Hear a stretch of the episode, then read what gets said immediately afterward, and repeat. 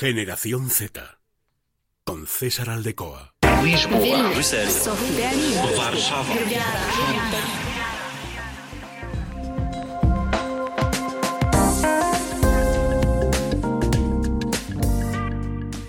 ¿Qué tal? Muy buenas y bienvenidos a este cuarto episodio ya de Generación Z en Es Radio Castilla y León. Y hoy vamos a hablar nuevamente de nuestra generación favorita, de la generación Z, y de un tema muy importante para ellos. Vamos a hablar de salud mental. Así que, hechas las presentaciones, arrancamos.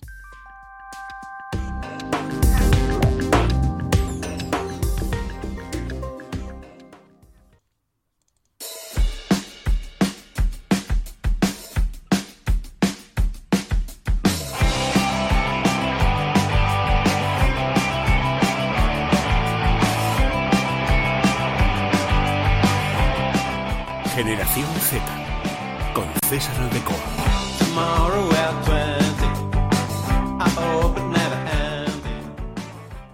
Y como decía, vamos a hablar de salud mental, vamos a hablar de nuestra generación favorita, de la generación Z, y de todos los problemas que se pueden encontrar en torno a este aspecto, a la salud mental. Y para ello contamos con Estefanía López. Ella es psicóloga educativa, la pueden encontrar en sus redes sociales, en Instagram, eh, arroba Estefanía, psicología educativa, y también en Facebook. Ella trabaja con jóvenes enfocados a problemas educativos, así que una vez ya puesto sobre la mesa quién va a estar con nosotros, vamos a saludarla. Hola Estefanía, ¿qué tal?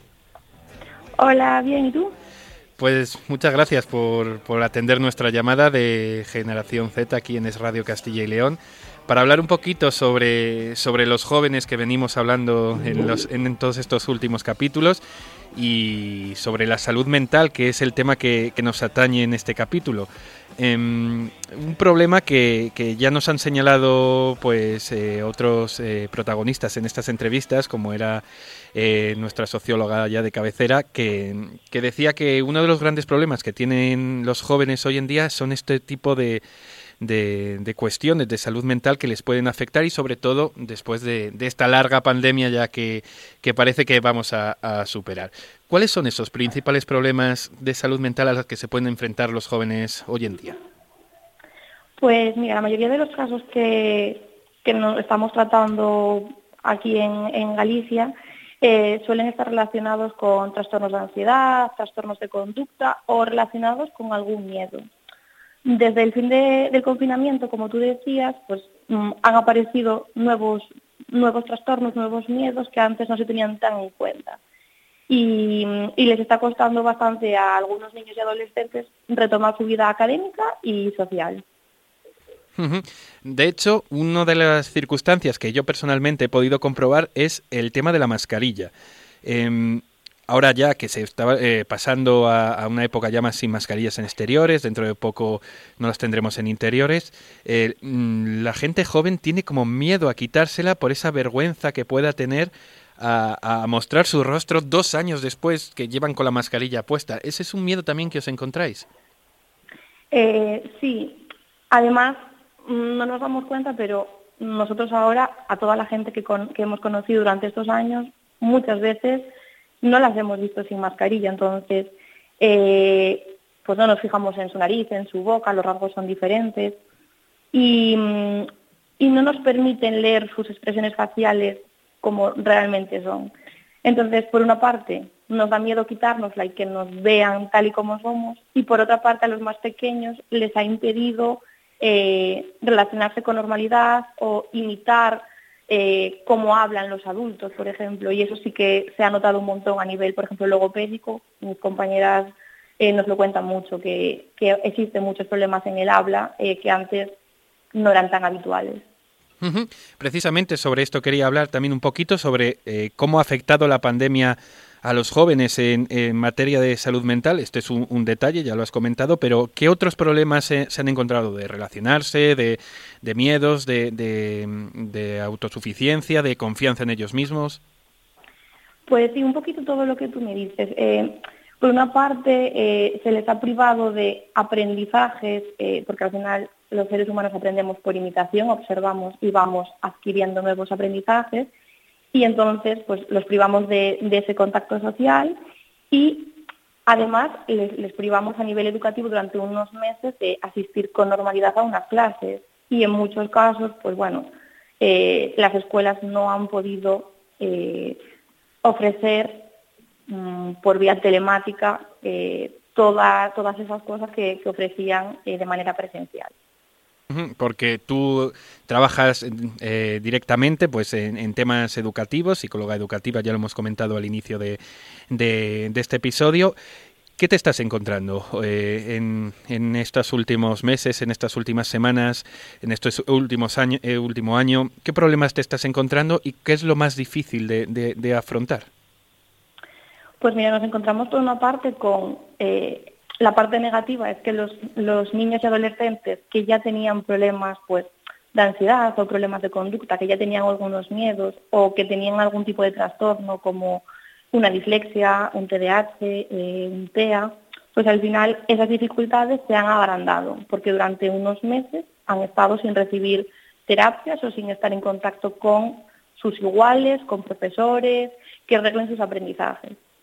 Y, mm, y por otra parte, a la hora de retomar eh, pues la rutina, la vida social, no se les ha preparado y ha sido como un shock y han aparecido pues ansiedades, miedos, pues miedos a salir a la calle, miedo a relacionarse o que no saben cómo hacerlo en el caso de los más pequeños, niños que de repente pues nacieron eh, unos meses antes de la pandemia y justamente les pilló cuando empezaban a relacionarse y cuatro meses más tarde mm, no saben ir al parque y compartir con, con otro niño pues, un juego o, o simplemente permanecer al lado de otros niños en, en un aula. Y en los más adolescentes, eh, más mayores, eh, ¿qué se están encontrando hoy en día? Porque eh, es complicado de haber cerrado esas relaciones sociales que tenían en la escuela, en, en- actividades extraescolares, en, en el mismo deporte, y, y se les privó de ello y poco a poco ya, bueno, se está recuperando más ese contacto social, pero ¿Qué problemas eh, se encuentran hoy en día para relacionarse? ¿Les puede costar más o pueden tener miedos de inseguridades en relaciones sociales, en relaciones más personales?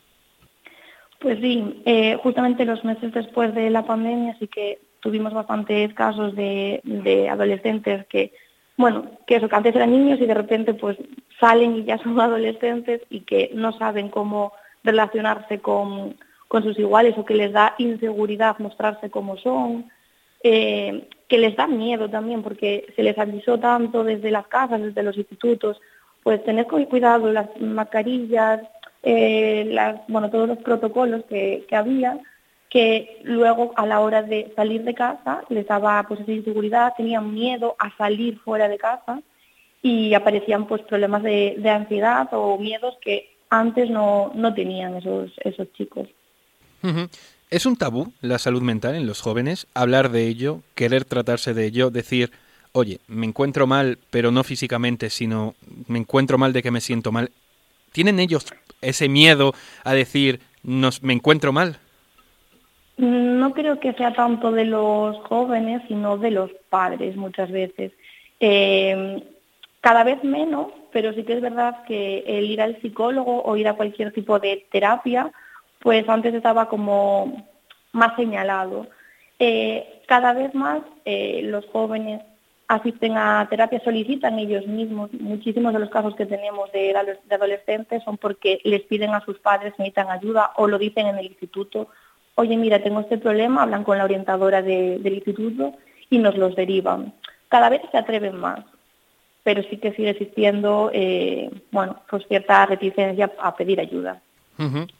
Em, ya eh, estás contando que, cada vez van más, que hay menos, está menos cerrado este tema, que se abren más, pero eh, no necesariamente siempre eh, hace falta pues eh, estar yendo al psicólogo de forma regular, sino hay alguna forma de, de decir tener buenos hábitos de salud mental, de trabajarlo eh, en su vida, en, en su día a día para eh, entre comillas, no necesitar una ayuda tan directa, sino ayudarte a ti mismo. Em, esos buenos hábitos, ¿cuáles pueden, tener, pueden ser esos buenos hábitos para gente joven que, quiera llevar un buen eh, momento de su vida o que en un momento diga, bueno, tengo un problema, voy a enfocarlo con, con buenas perspectivas? Eh, yo creo que más de unos buenos hábitos lo centraría en un aprendizaje de inteligencia emocional. Eh, desde pequeños a nosotros nos enseñan un montón de cosas en, las escuelas, pero no hay cabida para una asignatura de inteligencia emocional. Yo creo que si desde los colegios, los institutos, se, se diese esa importancia a una asignatura para que los jóvenes aprendan a gestionar sus emociones, pues a medida que pasasen los años, muchos de esos problemas los podrían gestionar ellos, lo cual no significaría que no necesitasen ayuda de un profesional en un momento determinado. Pero sí que les estaríamos dotando de herramientas para conocerse a sí mismos, eh, solucionar ciertas situaciones que muchas veces se ven bloqueados y los tenemos como una burbuja y, y se tienen que encontrar a- de repente con los problemas de cara y no, y no saben solucionarlo. Un aprendizaje desde su vida más temprana en, en este aspecto también que, que no se trabaja y que no hay, no hay perspectivas de que, de que esto se vaya a trabajar más allá de, de, de vuestro, de vuestro sector, pues, desde los psicólogos educativos. Pero claro, hace falta que trabajen desde jóvenes de, para ello, para aprender a conocerse y a conocer al resto.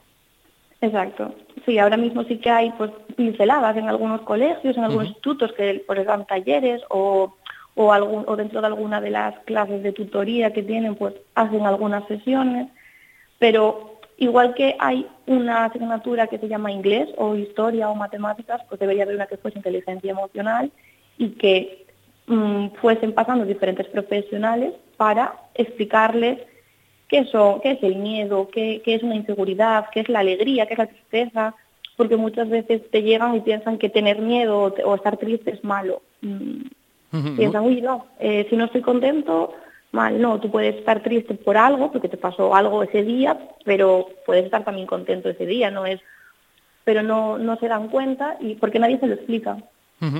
Bueno, pues con esa eh, recomendación de eh, estudiar inteligencia emocional, aprender a conocerse desde, desde jóvenes, nos vamos a quedar. Muchas gracias, Estefanía, por, por haber estado con nosotros. No tenemos mucho mm, tiempo para más, pero bueno, hemos aprendido, hemos aprendido algún detalle más y nos quedamos, nos quedamos con esta última parte. Muchas gracias a ti por contar conmigo. Gracias, Estefanía. Hasta luego. Chao.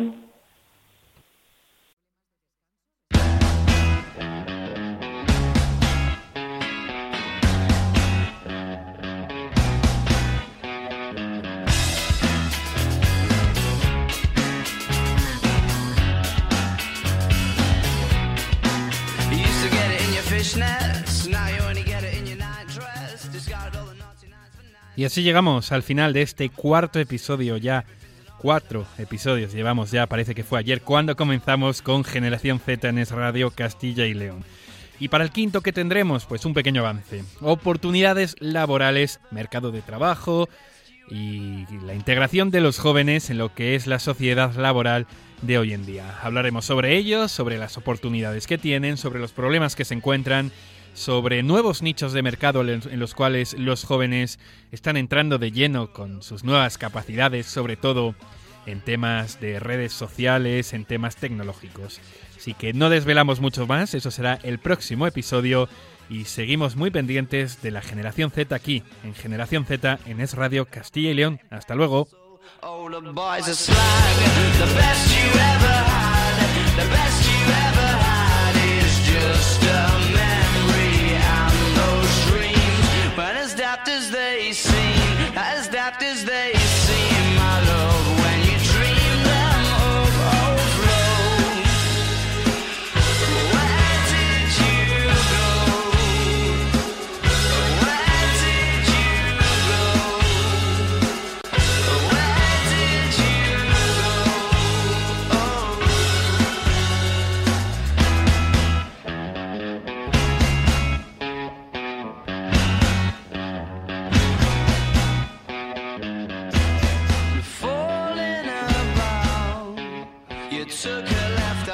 slide.